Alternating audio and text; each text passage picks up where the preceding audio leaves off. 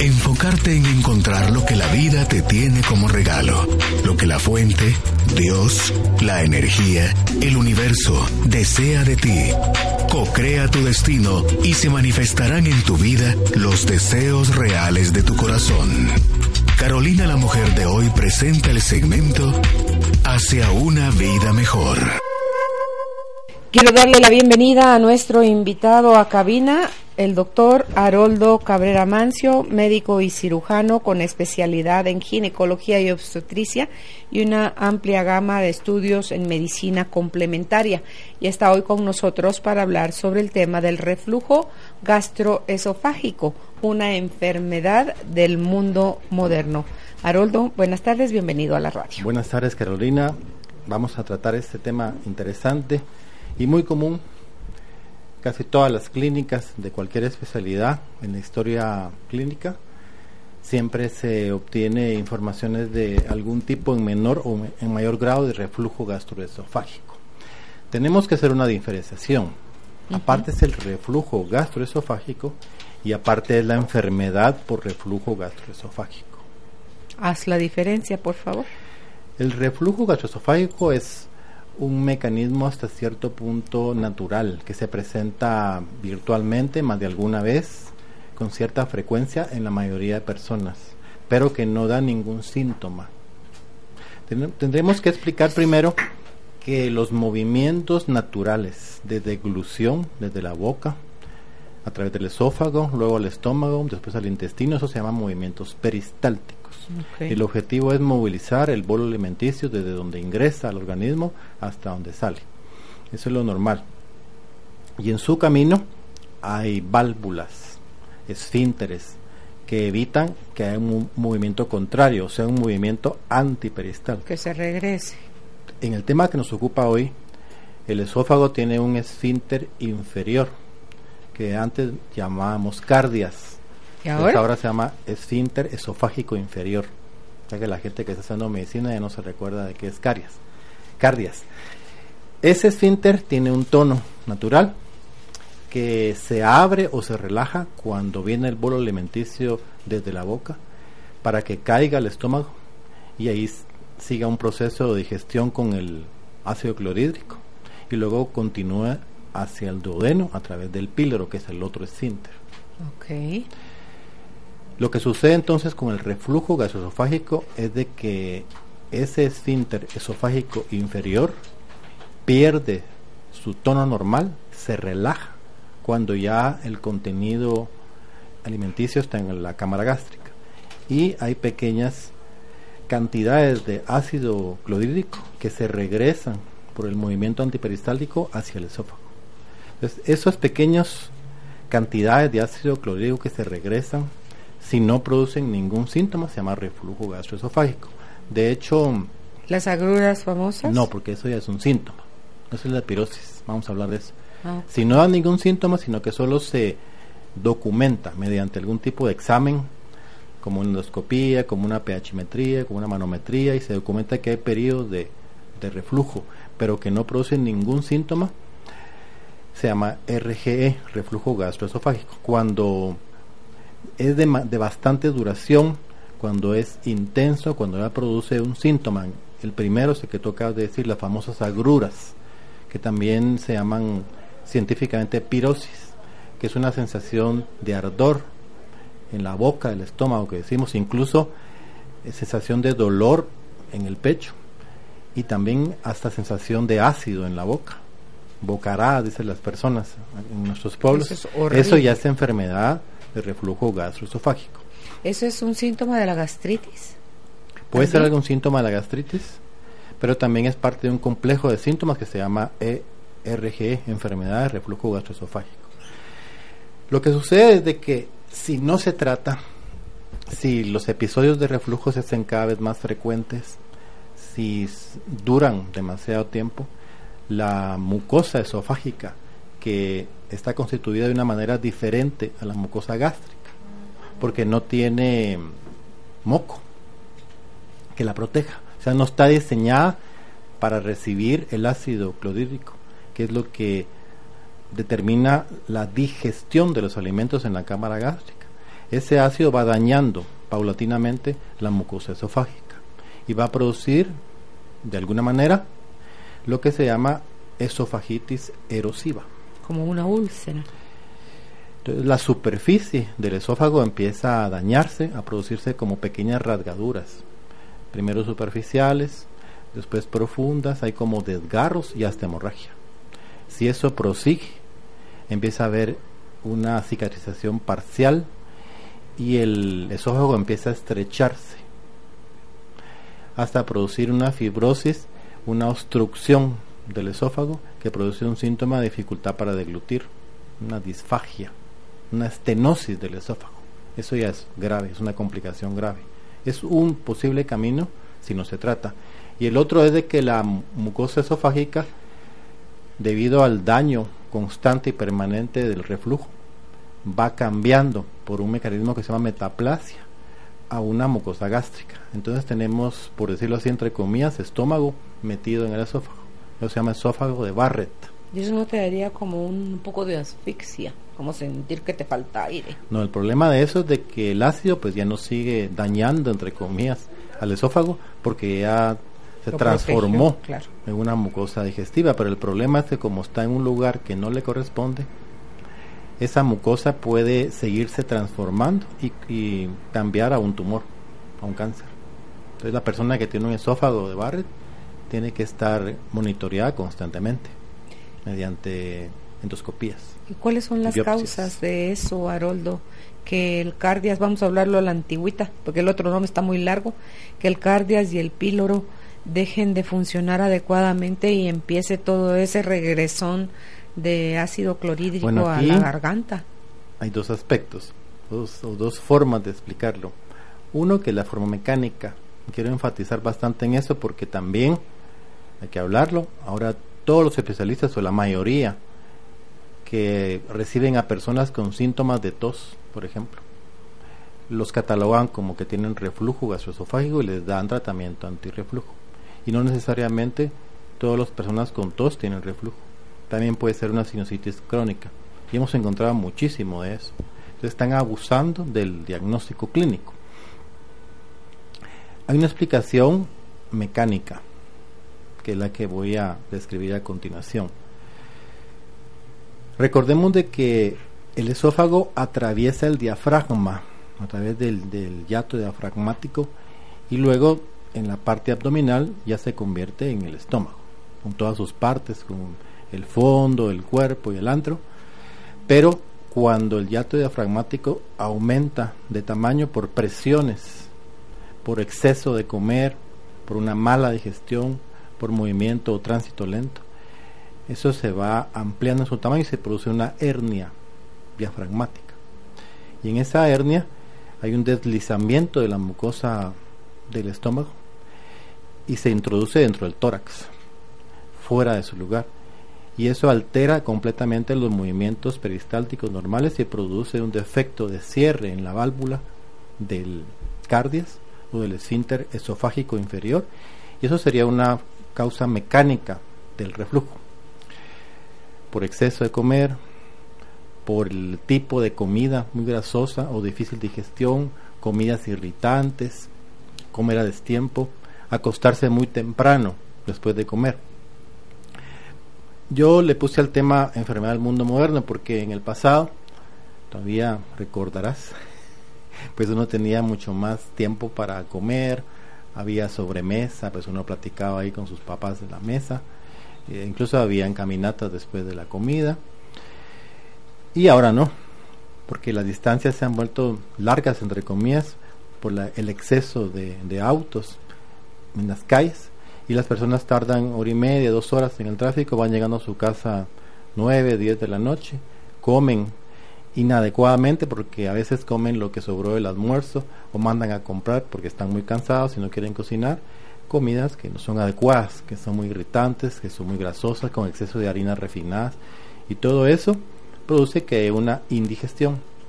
Y por lo mismo que al otro día hay que levantarse temprano, más cuatro o cinco de la mañana para evitar otra vez el tránsito las personas se acuestan inmediatamente con la comida a medio digerir. Y eso, ese aumento de presión en la cámara gástrica va a predisponer eventualmente a un reflujo inicial y después una enfermedad por reflujo gastroesofágico. ¿Cuánto tiempo hay que dejar pasar entre que comes Lo y te ideal recuestes? son dos a tres horas. Es lo correcto. Y también la cantidad que uno debe comer. Recordemos, eso lo sabemos desde hace muchísimo tiempo, que uno tiene que comer como un rey, desayunar como un rey, almorzar como un príncipe y cenar como un mendigo. Ese es el dicho antiquísimo. Tienen su razón de ser. Y las personas a veces mal desayunan, almuerzan también mala carrera y entonces se compensan con una comida opípara, abundante en la noche y se acuestan inmediatamente. Ese es el problema principal, ese desorden que existe hoy día debido al- a la dinámica de la sociedad del mundo moderno. ¿Esa falla mecánica es defecto de fábrica o es algo que se va dando con la edad, Haroldo? Hay antecedentes genéticos. Hay personas que tienen tendencia a una hernia diafragmática aún siendo delgados y aún siendo muy jóvenes, pero es el- la, menor de los casos. La mayoría son personas que van aumentando de peso porque el sobrepeso, la obesidad, también predispone a ese problema.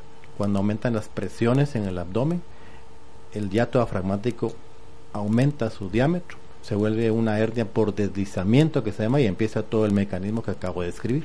Mira, ¿y el estrés afecta? Por supuesto. Ahí vamos a llegar a la otra explicación porque dimos la explicación mecánica. Ah, ok.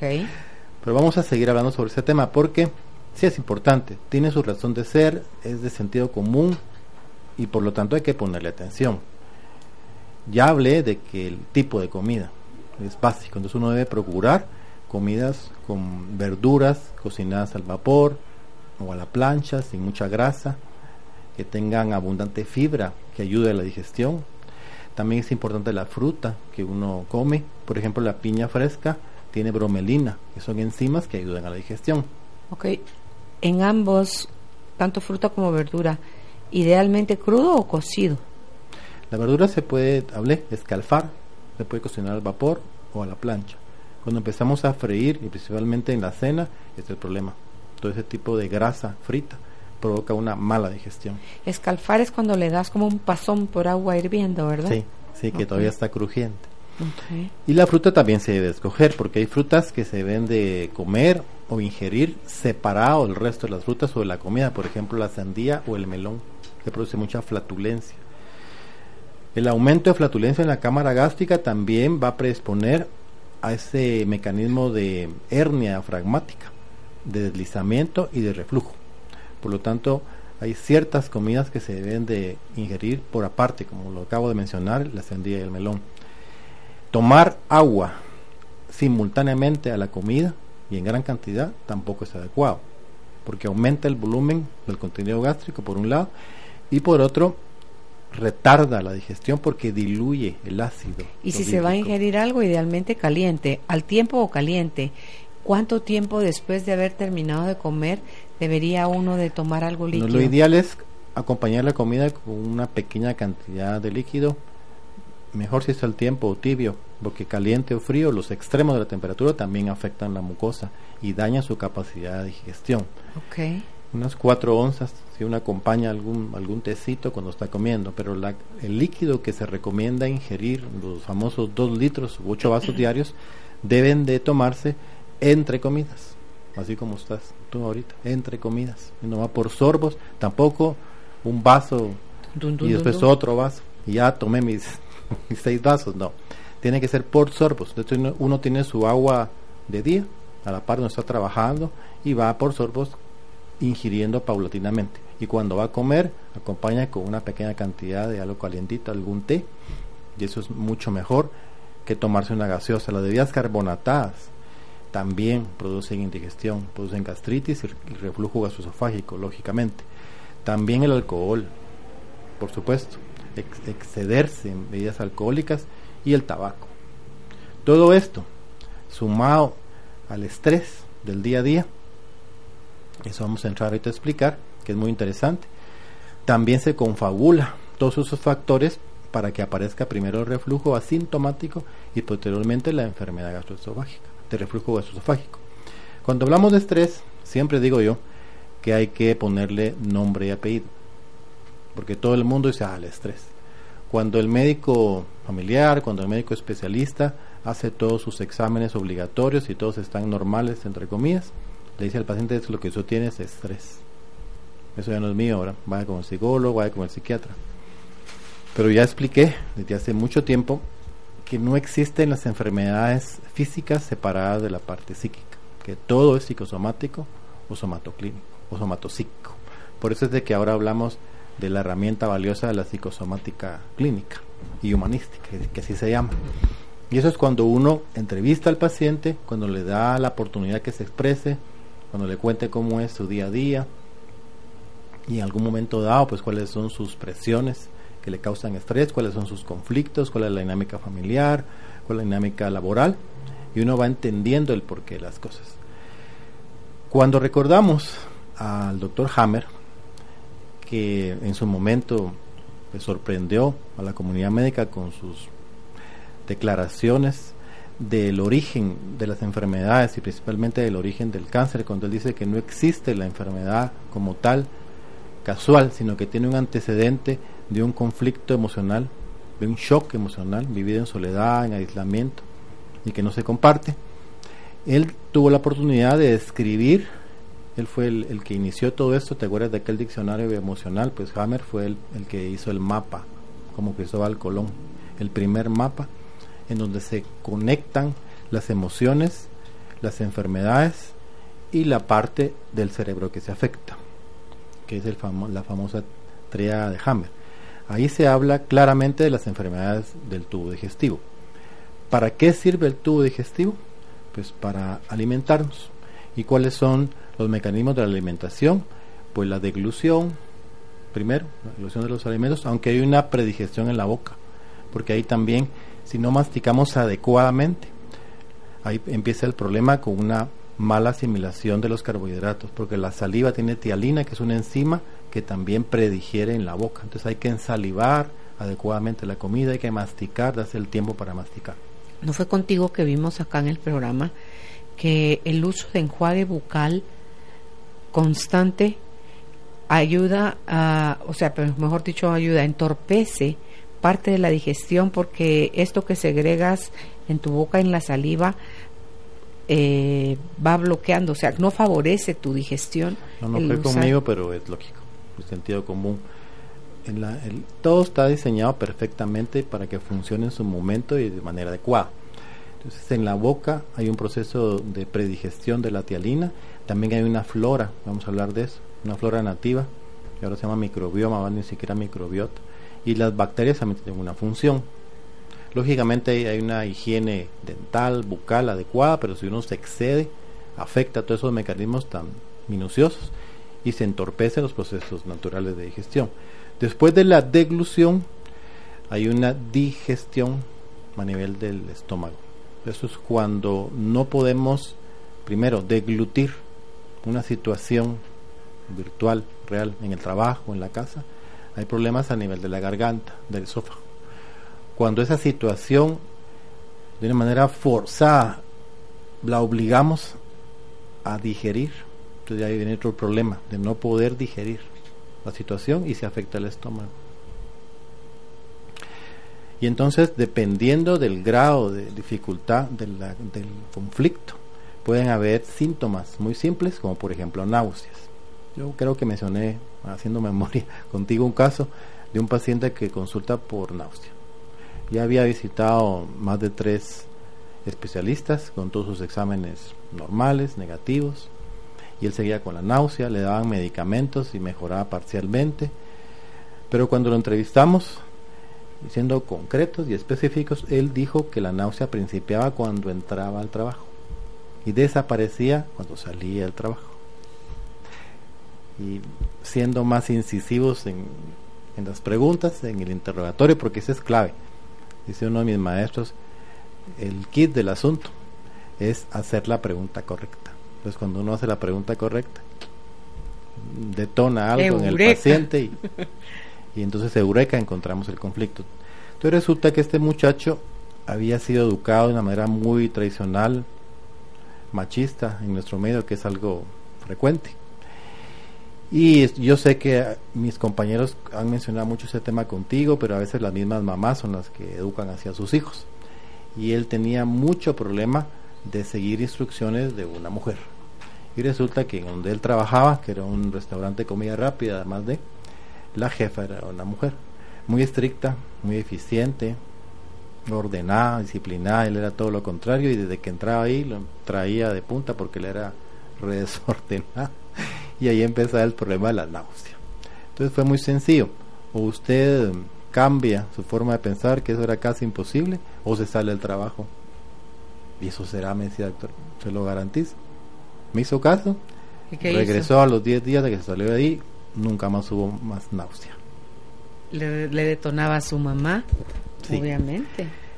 Entonces es un ejemplo muy sencillo de un caso real, de una patología real, náusea, que se corrige mediante, en ese tiempo no conocía la, la, psicosomática, pero sí sabíamos de la conexión de la mente con el cuerpo y de las causas psíquicas. También recuerdo otro caso, este fue mucho más difícil y la verdad no tuve la oportunidad de darle seguimiento a la persona. Es una señora que consultó por un cáncer gástrico, lamentablemente ya avanzado, ya operado, ya tratado con quimioterapia y que preguntando, analizando la situación, evidentemente todo principió cuando eh, sus hermanos se fueron casando, fueron saliendo de casa por diferentes motivos y ella se quedó en la casa para cuidar a su mamá. Papá también ya había fallecido y su mamá era una persona de un carácter sumamente difícil, complicado, exigente y malagradecida. Y ella sola tenía que atenderla, alimentarla, bañarla, porque la señora ya no podía valerse por sí misma. Y toda esa situación constante y permanente de no poder digerir el problema, la pacaya, como decimos en Guatemala, que le tocó, eso fue produciendo un conflicto profundo en ella, una contrariedad en el territorio, como lo llama Hammer, y eso produjo, eso produjo a la larga un tumor gástrico, que lamentablemente se detectó ya avanzado y nunca se habló del conflicto. Cuando yo la entrevisté, ya había sido operada y había sido expuesta a quimioterapia, a radioterapia, y como te digo, ya no la volví a ver. Sí tuve la oportunidad de otro caso más cercano, en donde él tuvo la contrariedad en el territorio en el banco donde trabajaba. Tenía jefes europeos sumamente exigentes, a pesar de que él era un buen trabajador, eficiente, pero tenía una carga excesiva de presión sobre sus hombros y él empezó a perder peso, a tener síntomas de reflujo, porque eso también es importante. Vamos a ir amarrando las dos cosas. Los síntomas pues son una llamada de atención. Si nosotros nos damos cuenta que principiamos con pirosis o agruras, como lo llamamos comúnmente, hasta el grado de sentir ácido en la boca o tos o cuando nos acostamos sentimos que nos ahogamos, o principiamos a tener dolor retroesternal en el tórax. Eso ya son síntomas muy importantes que necesitan de un diagnóstico. Y si nosotros en lugar de acudir al especialista empezamos a automedicarnos con antiácidos y que nos alivian parcialmente, pues no sabemos si estamos ocultando una enfermedad que se está desarrollando ahí, grave, como un tumor. Pues este muchacho eh, demasiado autoexigente consigo mismo, más la presión de sus jefes, tenía síntomas de enfermedad péptica, que le llaman también, consultó a algún médico, le dio algún tratamiento sintomático, no le dio mayor importancia, ni le preguntó todo el estrés, entre comillas, que él estaba viviendo, y él empezó a perder peso. Y cuando se diagnosticó, pues efectivamente tenía un tumor que se diagnosticó, entre comillas, a tiempo, porque se hizo una cirugía bastante eficaz hace como 15 años. Pero también, como era mi amigo, mi familiar cercano, pues hablamos del tema, le expliqué por qué se había dado la situación. Y él no solo se operó, ya no llegó aquí a mi radio, sino que también cambió de trabajo a otra dinámica completamente diferente. Al día de hoy él está caminando. Es una cirugía larga, de los que se, se hacía mucho en el pasado. Ese es otro problema triste en nuestro país, que en el pasado habían cirujanos, cirujanos, los grandes maestros, los, nuestros maestros, que todavía tuvimos la gran oportunidad de ser entrenados por ellos, que sabían a la perfección la anatomía, las técnicas, que dominaban a la perfección las técnicas. los resultados serán muy superiores. Lamentablemente hoy día todos esos grandes maestros pues ya no están. Y la gente que se está entrenando actualmente está siendo entrenada por sus mismos compañeros. Entonces el grado de habilidad ha disminuido, la calidad del procedimiento quirúrgico también ha disminuido, los resultados también han disminuido. Pero esta persona fue operada por un gran maestro, se le hizo una cirugía grande de unas cuatro horas en donde fue resecado unas tres cuartas partes de su estómago, se hizo una derivación de un ácido intestinal hacia arriba, todo eso se llama Birrut 2. Fue muy satisfactoria la cirugía y como te digo, al día de hoy él está ahí. Pero aprendió a pensar de otra manera, a hacer las modificaciones respectivas, porque si nosotros no cambiamos y persistimos en la misma dinámica, volvemos a lo mismo.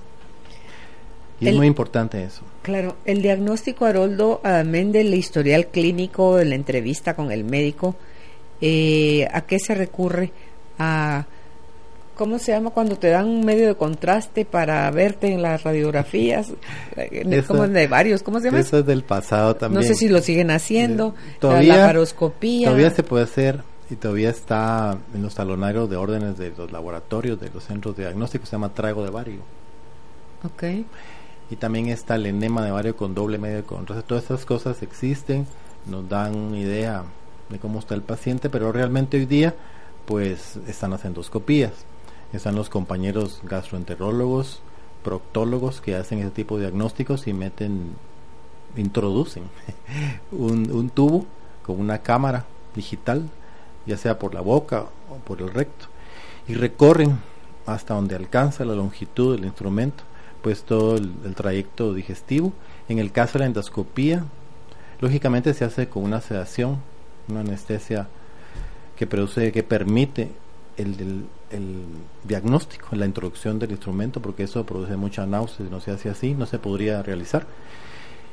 Y van introduciendo poco a poco el tubo con la cámara en la punta y van viendo en una pantalla a ojos vista toda la superficie digestiva, desde la boca, la faringe, la laringe, eh, se meten al esófago, pasan por el esfínter esofágico inferior, antiguamente llamado cardias, a la cámara gástrica, el fondo, el cuerpo, el antro, van viendo de manera ordenada, pues están entrenados para eso, para que no se les pase nada, todas las estructuras ingresan, atraviesan el píloro al duodeno, primera porción, segunda porción, hasta el duodeno, pueden diagnosticar duodenitis, úlceras a nivel de duodeno. Y luego también está el diagnóstico por vía posterior, por el ano, por el recto, para hacer la colonoscopía. ¿Ahí qué tan arriba llegan? Todo el colon, hasta la unión del colon con el intestino delgado, hasta el ciego. Y también existe otro método lamentablemente no accesible a la mayoría porque es bastante caro, que, que es la, la píldora con cámara que se ingiere. Entonces es una microcámara que, se, que es como una cápsula que uno ingiere, va tomando fotos durante todo su recorrido por todo el tubo digestivo hasta que se elimina cuando uno defeca, se pierde.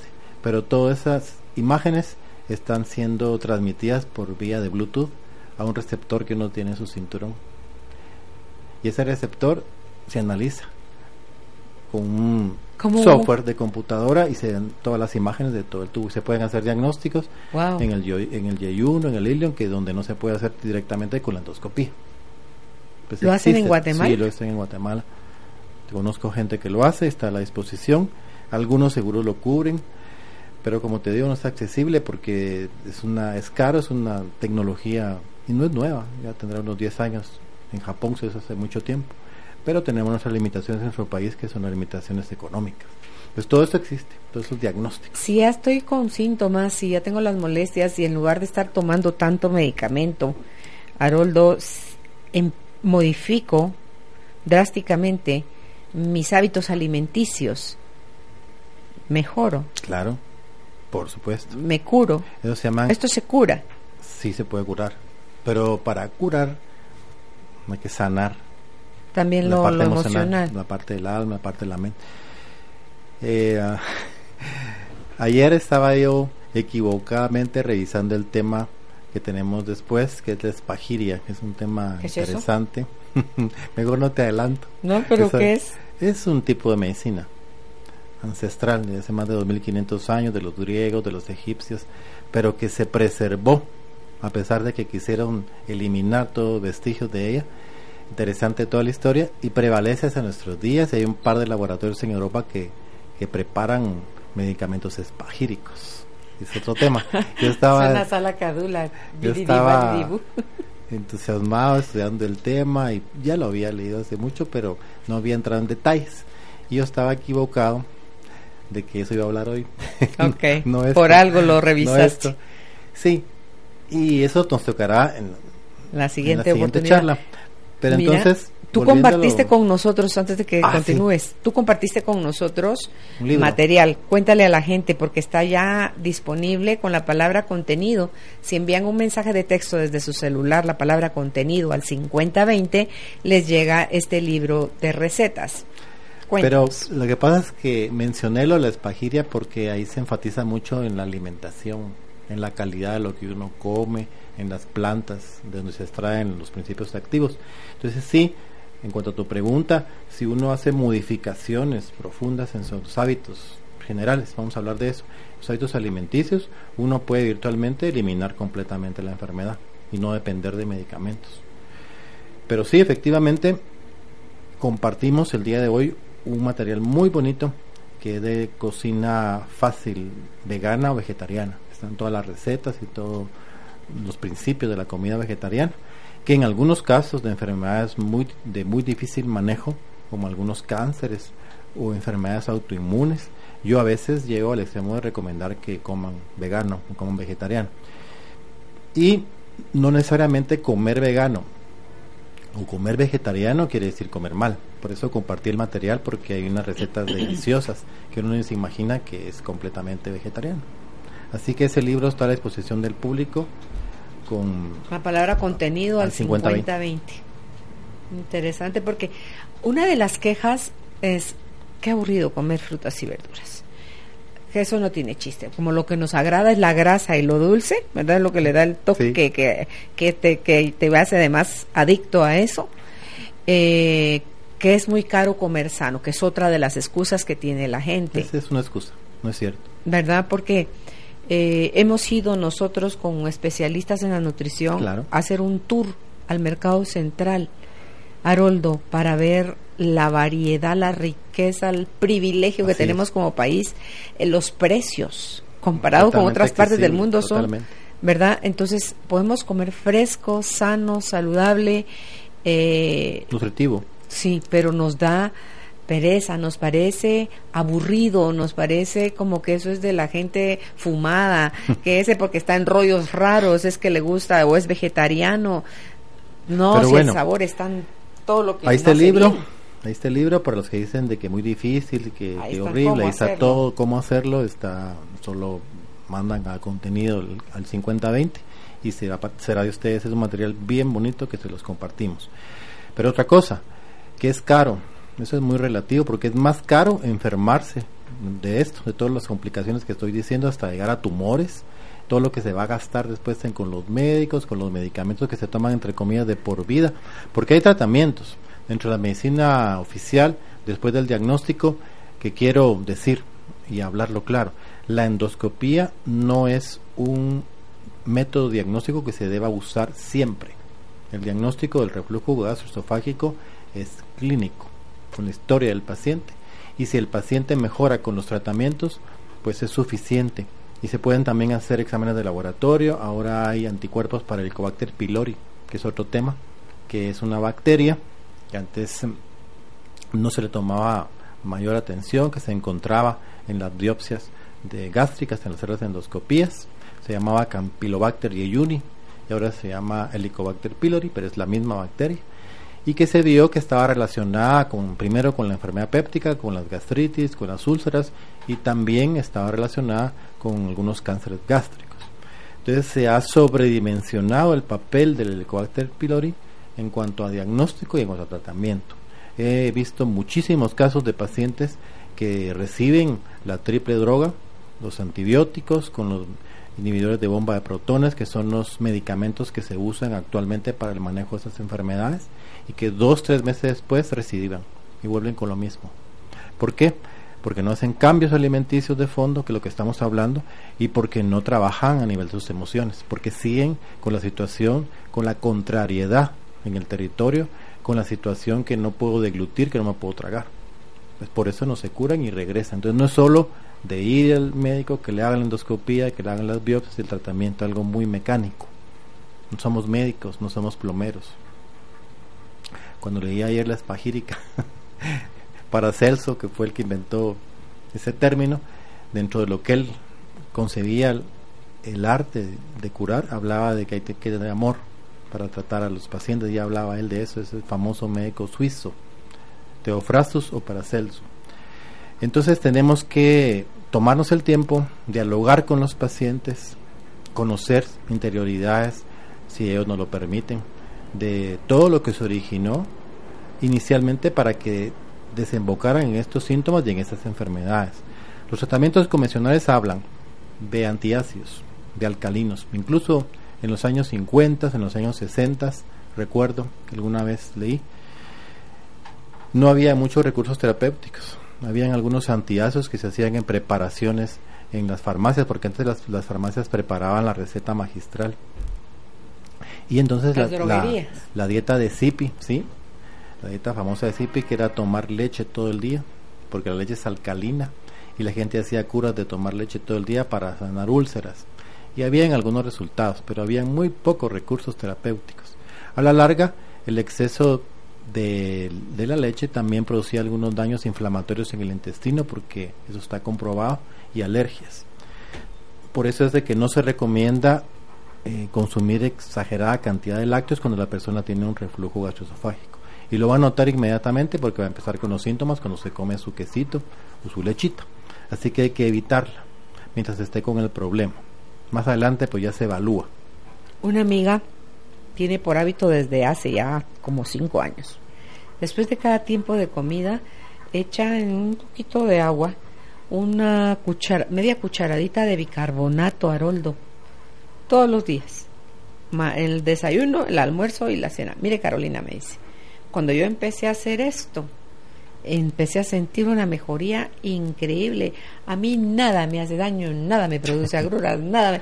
Digo yo, ¿será eso prudente? No, eh, no es adecuado. Sí es un recurso terapéutico, sí se puede tomar cuando hay una indigestión, puntualmente, cuando hay una indigestión. para un evento. Para un evento, uno está indigesto, se siente muy lleno de, flatulencias, uno puede tomar el bicarbonato con un poquito de agua, o incluso nosotros recomendamos el famoso té de pericón, que lo, lo sugerí la vez pasada, con un poquito de bicarbonato como un digestivo. Pero uno no puede tomar bicarbonato para todo, porque eso también va a provocar que haya una mala digestión, porque el bicarbonato va a contrarrestar la producción del ácido gástrico, el ácido clorhídrico, de los ácidos gástricos. Y esa mala digestión va a llevar a la larga a un reflujo gasosofágico, incluso a una regurgitación. El reflujo es que pequeñas cantidades de ácido se regresan al esófago y lo pueden dañar. La regurgitación es que alimento mal digerido se regresa. Y hay gente que tiene regurgitación hasta la garganta. Eso es largo. Pero sí voy, quiero enfatizar dos cosas. No se debe de abusar de las endoscopías. No es que la primera endoscopía, así no es. Hay que hacer historia clínica, hay que tomarse el tiempo para investigar la vida del paciente, hay que tratar, hay muchos recursos terapéuticos, no solo convencionales, también de la medicina complementaria. Recuerdo un caso de una paciente que consultó por esofagitis por reflujo, tratada con muchas drogas, con dos, tres medicamentos antirreflujo sin resultados, ya candidata para cirugía, porque voy a mencionar eso, hay cirugía antirreflujo. Y ella se trabajó no solo a nivel de flores de Bach para toda la parte emocional, porque la tenía, la tenía una situación muy complicada con uno de sus hijos y eso no lo podía no no lo digería. Y trabajamos con auriculoterapia. Hay puntos en la oreja que equivalen a los órganos en el cuerpo. Hay punto de esófago, punto de cardias, punto de estómago. Eso es de la auriculomedicina que he hablado ya acá. Ahí lo pueden buscar en, el Facebook de Carolina o también en mi página. Ahí mencioné la auriculomedicina del doctor Paul Nogier, es efectivísima y trabajamos cada semana con él estimulando estos puntos, ya sea con agujas en la oreja o con láser, o dejando agujas semipermanentes y la persona llegó el momento en que disminuyó completamente los síntomas y virtualmente también ella se trabajó su parte emocional y se curó totalmente de una enfermedad grave que ya estaba a punto de llegar a, a cirugía antirreflujo. Porque cuando los colegas ven que el paciente, a pesar de ser tratado como dice el protocolo, como dicen los estudios, no mejora, pues lo preparan para una cirugía antirreflujo, que es la famosa cirugía de Nissen, que se puede hacer abierta como lo hacíamos nosotros en el pasado, y hoy día se puede hacer de manera laparoscópica. Y en el país existen excelentes compañeros míos y gente joven que ha venido al extranjero especializada en cirugía antirreflujo. Pero ese es un recurso último, extremo. Y yo conozco personas que han sido sometidas al Nissen laparoscópico y que a pesar de eso tienen, siguen con síntomas. Ah, porque emocional, no, atienden lo emocional. No pueden digerir sus problemas. A mí me pasó, yo era adicta, Haroldo, a las pastillitas de colores de antiácido. Las amaba, de verdad, me encanta el sabor. Entonces era un poco como comer dulce de una vez, ¿no? O sea, me, algo me contentaba por dentro con la pastilla. Me quité el azúcar y se me quitaron las agruras. La acidez esa que yo tenía, así de, así de simple era. Sí, así de simple era. Claro, hay que revisar todo eso, todos esos malos hábitos. Dentro de las medidas muy sencillas que uno puede hacer cuando es diagnosticado con enfermedad de reflujo gastroesofágico, pues es, ya mencioné, no acostarse inmediatamente después de comer, por lo menos dos horas antes, pero quería yo mencionar que hay casos de gente contemporánea nuestra que se formó en aquella época dorada, en donde uno se sentaba a la mesa con sus papás y había una sobremesa y había tiempo para todo y no se cenaba temprano y se acostaba dos horas después y no había ningún problema. Y no había esos largos recorridos en el vehículo de hoy día.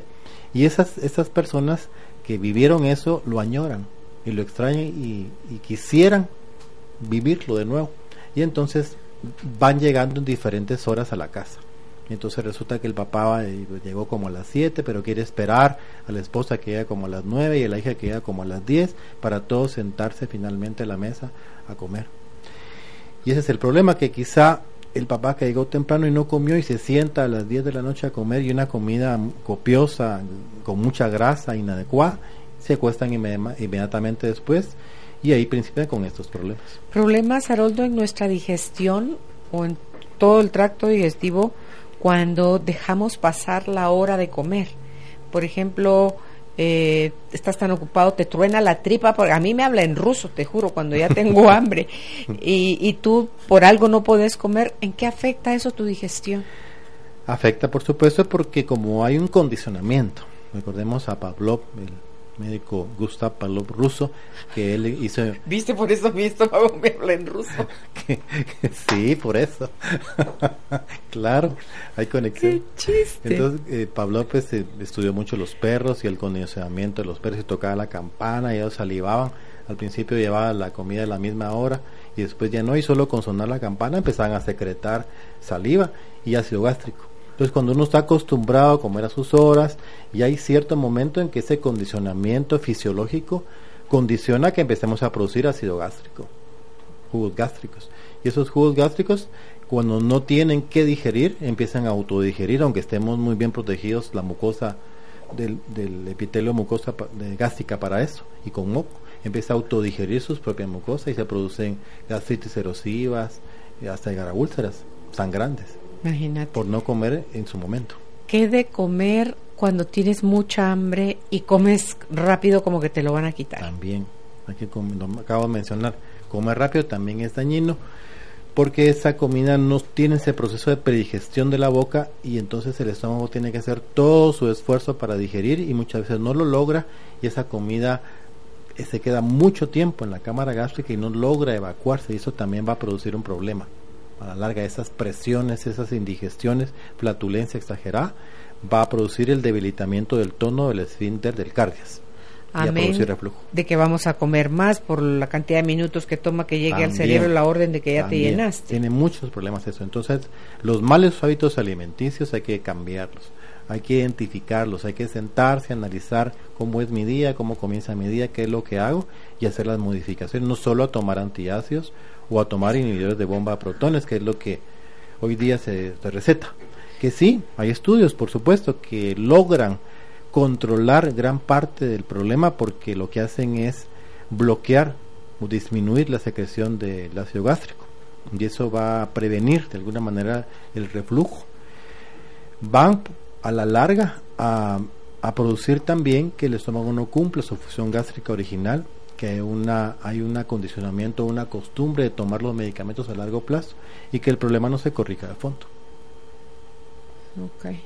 Y a veces, vuelvo a insistir, aunque estén bien medicados con esos medicamentos y aunque den doble dosis, el paciente persiste con los síntomas y como no comprendemos esa relación de la parte psíquica con la parte física, paran haciendo en cirugías antirreflujo que, es, que no son una bicoca.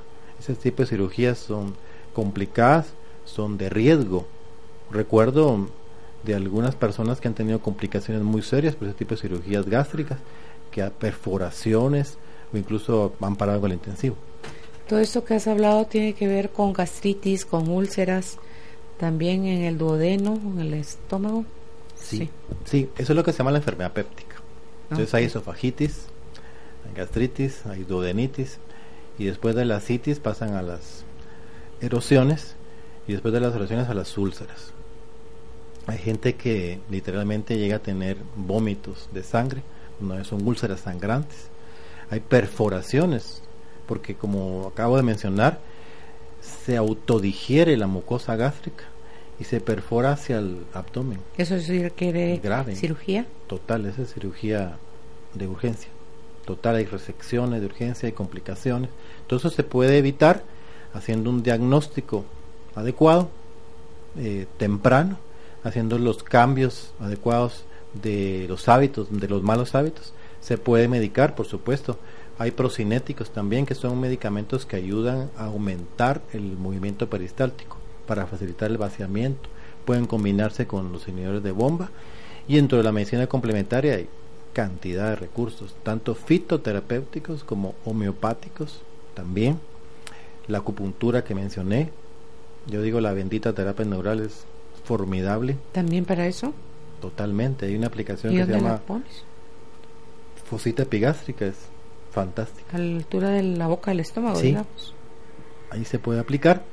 Algunos compañeros míos que me han visto aplicar eso, que nunca lo han visto, se sorprenden. Las agujotas. Porque la aguja literalmente se, va en profundidad, pero como, hemos, como somos cirujanos laparoscópicos también, hemos hecho eso viendo hacia dónde se va eh, la aguja y si se hace adecuadamente pues se va en un pliegue de peritoneo y no dentro de la cavidad gástrica y en ese pliegue donde uno coloca la procaína literalmente hay una diseminación del principio activo en todo el abdomen y hay una regulación del simpático en todo el abdomen y eso produce un efecto real sobre el reflujo y si se acompaña en una aplicación en tiroides para el estrés mucho mejor y, si, a todo eso hablamos con el paciente, le permitimos que se exprese, que él haga conciencia de qué es lo que le produce el problema y lo procese y lo cambie, pues, tenemos muchísimos recursos. la curación al alcance de la mano. Claro. Es de lo más frecuente, por eso quise yo con, Con alguien hay que franquearse y el médico puede ser, o sea, cuando tienes, así como tú que tenés un montón de, de conocimiento con diferentes tipos de medicinas, Haroldo, de, eh, abrir su corazón uno puede ser tan sanador porque con todo esto que acabas de mencionar, uy, todo lo que se libera y esas agujotas diciendo esto me va a doler, ni duele. No, la verdad es que no. duele. La verdad es que no, pero sí quiero aprovechar y es de sentido común lo que voy a decir. La terapia neural es un procedimiento médico que necesita de un estudio exhaustivo de sus principios farmacológicos porque es un medicamento químico el que utilizamos, es un anestésico que es la procaína, tenemos que estudiar la farmacología de la misma, necesita de un estudio fisiológico, tenemos que entender cómo funciona el simpático y por supuesto un estudio anatómico. Hay que conocer las estructuras, en dónde están y por lo tanto cómo se introducen las agujas, en qué ángulo y hasta dónde. Y todo eso lleva un estudio de años. Actualmente en nuestro país, eso es un, algo muy valioso, se, está, se están haciendo estudios formales con reconocimiento universitario de terapia neural. Ah, Nosotros, em, me tomo en cuenta, ya hace unos cuatro años terminamos la primera cohorte de 12 médicos que tenemos ese reconocimiento por la Universidad Mesoamericana de Guatemala que tiene facultad de medicina. Y fuimos formados por el doctor Rainer Vander, que es el director, el presidente de la Asociación Alemana de Terapia Neural de Acupuntura. Y actualmente se está haciendo la segunda corte, hay creo que 25 médicos nacionales y extranjeros que están haciendo ese entrenamiento de dos años. Entonces la gente que debería hacer y poner terapia neural tiene que estar preparada. No es cualquier persona que la tiene que poner porque hay riesgos y complicaciones. Ok, vamos a ver la fase de preguntas que hay para acá, para ti acá, Caroldo, dice Fernando, buenas tardes, felicitaciones, excelente tema. Yo recibí tratamiento eh, en el IMC contra el reflujo, hice la dieta más un procedimiento que no recuerdo cómo se llama y superé el problema. Quiero consultarle al doctor. En ocasiones siento cierta sensación comúnmente llamada como garraspera en la garganta. ¿Serán secuelas del reflujo sufrido? ¿Tiene esto relación? Gracias Fernando. Y eso corrobora lo que acabo yo de decir. No es pretensión, pero sí los tratamientos son efectivos. Y siempre, alguna vez lo dije aquí, hay críticas y un maestro mío decía, nunca la ignorancia es tan atrevida que cuando critica. Y yo siempre digo, los resultados son los que mandan Em, gracias por el comentario de que esto que acabo de decir funciona. Esa carraspera puede deberse a reflujo gastroesofágico o enfermedad de reflujo gastroesofágico, pero no necesariamente. También puede ser por un goteo nasal posterior debido a un foco en algún seno paranasal, de una sinusitis crónica. Entonces eso amerita otro tipo de diagnóstico. No necesariamente todo es reflujo gastroesofágico. Muchas veces también hay problemas en los senos paranasales, que es bastante frecuente. En el aparato respiratorio. Fíjate, aquí tenía yo anotado eso precisamente cuando le da uno gripe o tos y después te quedas una semana, dos semanas, un mes, dos meses, más, dice uno, hasta como cuándo vas a terminar de toser. Sí, ese es el caso que acabo de mencionar. Entonces, a veces lo que se produjo fue una sinusitis y no se trató adecuadamente y queda un foco infeccioso de moco en los senos paranasales, ya sea senoidales, frontales o maxilares, y eso, produce una tos crónica. ¿Y eso, ¿Y eso cómo se trata? ¿Te acordás que te dije el otro día lo del antibiótico? Nítido, pero... Hay que hacer el diagnóstico, hay que ir a la clínica y hay que hacer una tomografía de senos paranasales o un buen diagnóstico clínico. Hay que tratarlo a veces con antibiótico, a veces con inhalación de, de que son desinflamatorias y a veces hay que poner terapia neural en los senos paranasales, pues eso se trata es muy frecuente. Entonces he visto muchos niños que se les etiqueta inadecuadamente de reflujo gastroesofágico, que vienen con catarro, que vienen con tos, tomando inhibidores de bomba de protones, todos los omeparazoles, todos esos, y no mejoran. Y esteroides y inhibidores de bomba. Y lo que tienen es un foco en algún seno paranasal crónico, que si se trata adecuadamente se cura. Y se eliminan los lácteos, por supuesto. Fíjate que estaba pensando en las, ¿cómo se llama eso cuando haces tú como vaporizaciones? Sí, también, vaporizaciones, inhalaciones. Para despejar los senos. Eh, dice alguien más, buenas tardes, mi papá cada vez que se cepilla los dientes o se baña le viene una tos exagerada, como con náuseas y casi vomita. ¿A qué se debe y si tiene relación con este tema? Gracias. Cada que se baña. Sí, esta pregunta va más con lo que estamos hablando. No todo es reflujo gastroesofágico, o sea, hay mucho abuso del término. Habría que investigar porque puede ser un tema de alergias respiratorias. Al estar en contacto con el agua fría, se reproduce el, reflejo de la tos y también al cepillarse hay terminaciones del trigémino que se comunican con los senos paranasales y que, a su vez están comunicados con los nervios del sistema esofágico de, del frénico y eso puede producir también reflujo de tos. Entonces hay que investigarlo. Es excelente programa raíz del helicobacter y la cándida no detectada durante más de un año y pérdida de peso de 160 hasta 73 libras, mido 1,60, ya no tengo la bacteria, pero me quedé con mala digestión, siento llenura y el ácido es exagerado. ¿Qué me recomienda? Qué terrible este caso. De 160 bajó a 73. imagino cómo fue la historia. Le invito cordialmente que asista a nuestro consultorio para que podamos prestarle ayuda. Hay bastantes recursos de la medicina complementaria que podemos utilizar para apoyarle. Ok, eh, dice Ana Susana. Buenas tardes, saludos Carolina, doctor Cabrera, una consulta. ¿Tiene alguna relación dolor de cabeza o migraña y malestar estomacal? ¿Qué se puede tomar o hacer en esos casos que es aislada la molestia, no es de siempre? Gracias. Sí, tiene relación, completamente. Hay algo que le he mencionado muchísimo y es de que en la medicina oficial, de, la cual yo soy digno representante y formado, se trata todo por separado, como que si pudiésemos eh, estudiar y analizar el cuerpo humano con un mecanismo de un automóvil. Y hay quienes miran solo el estómago, y hay quienes miran solo la nariz, solo, solo los ojos, y eso no es real porque el cuerpo es una unidad, es un sistema completamente integrado que no se puede separar por partes. Por lo tanto, y eso no es solo una filosofía, esto es una conclusión cuando uno estudia el sistema nervioso simpático y parasimpático, que toditito tiene una explicación lógica y fisiológica.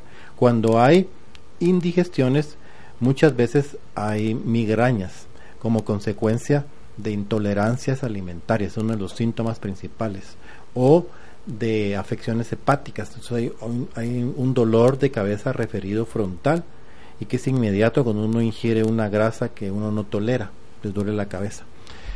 Cuando ocurre eso, lo primero que hay que hacer es estar atento a que, cuál fue el alimento que lo provocó.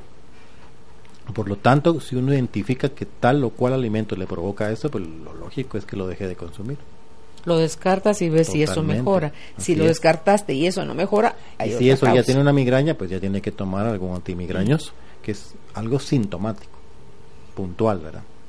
Buenas tardes, les felicito por su programación. Solo con una pregunta. Yo padezco de reflujo gástrico. Me recetaron raditidina. A la larga de tomarla mucho tiempo, pregunto, ¿no afectará a otros órganos internos? Gracias por su respuesta. Hablamos bastante de ese tema, de los medicamentos que impiden o bloquean la secreción gástrica. La raditidina pertenece a los medicamentos H2. Posteriormente se inventaron los inhibidores de bomba de protones y hay mejores medicamentos para eso la diferencia es que los primeros, como la ranitidina, tienen menos potencia y hay que tomarlos varias veces al día, hasta tres o cuatro veces al día, y los otros solamente una. Todo medicamento que se toma a largo plazo de manera indiscriminada puede producir efectos secundarios en el largo plazo. Si uno se pone a revisar la literatura, ahí lo dice claramente. Entonces no debemos de etiquetar las enfermedades de manejo crónico de por vida y hay que intentar buscar recursos que nos provean una curación, idealmente, y si no, pues tratar de buscar medicamentos o recursos que no sean químicos, que no tengan un efecto secundarios como la mayoría de medicamentos lo tiene. Dice Elder, buenas tardes. Yo tengo aproximadamente tres años de estar tomando lansoprazol para la gastritis y ya me aburrí de estar tomando este medicamento. Porque una vez dejo de tomarla, aunque sea un solo día, me empieza a arder el estómago. Por otro lado, me preocupan los efectos secundarios y también me dijeron que tenía el colon irritable. Le cuento que ya probé con el bicarbonato y no sentí alivio y últimamente he tenido el estómago muy inflamado. Sí, el problema es que solo se medica, medicamentos sintomáticos que no curan. Y ese es el secreto, ¿verdad? La enfermedad se mantiene y el medicamento es de por vida.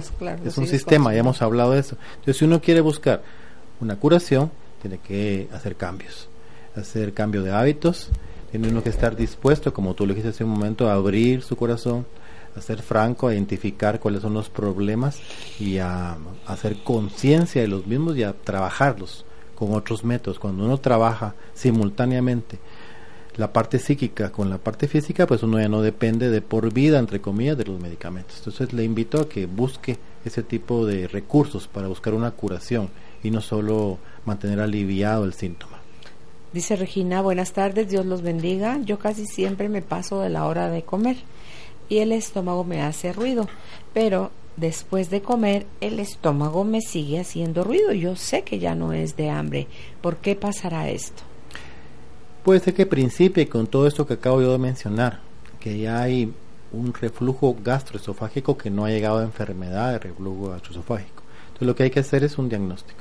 Tiene que hacer una consulta médica, a descartar todos los exámenes de laboratorio y los que correspondan para identificar cuál es el problema que tiene su sistema digestivo.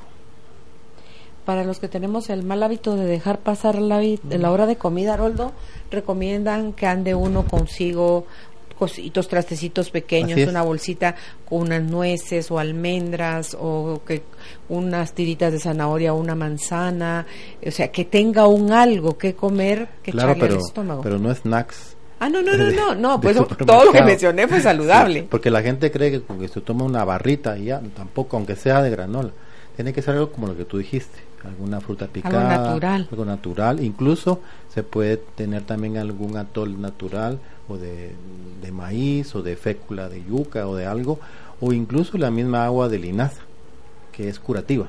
Entonces cuando uno puede en la mañana hervir dos cucharadas soperas colmadas de linaza en un litro de agua y después lo cuela y lo pone en un termo y lo toma como agua de día, eso no solo mitiga el hambre, sino que protege la mucosa gástrica, el exceso de ácido porque tiene un mucílago, que es protector, un moco que se pega en toda la superficie de la mucosa gástrica, es muy efectivo. Repítese, los dos cucharadas soperas de linaza. no molida. No, los, los, semilla, los semitas. De semilla de linaza se hierve. En dos litros de agua. En dos litros, en un litro de agua. Un litro. Por un, hierve por unos dos minutos, después se, ¿Se deja estar? Se deja enfriar hasta que tenga una temperatura adecuada para tomar, se cuela la semilla se descarta y solo esa agua con el mucílago se pone en un termo. Se puede endulzar con un poquito de miel y se toma como agua de día. Haroldo, la chía no hace eso mismo, que suelta también, como un mucílago. También tiene mucílago, también es efectivo. ¿Verdad? Sí. Ok. Bueno, pues muchísimas gracias por haber estado compartiendo con nosotros hoy este tema. el teléfono de la clínica del doctor Haroldo Cabrera Mancio es 2259-3232. Repito, 2259-3232. Puede también visitar sus redes sociales. Encuéntrelos como IMC Cabrera Mancio. Hasta la próxima, Haroldo. Adiós. Fluir y tratar de entender hacia dónde la vida nos está guiando es lo mejor. Carolina, la mujer de hoy, presentó el segmento Hacia una vida mejor.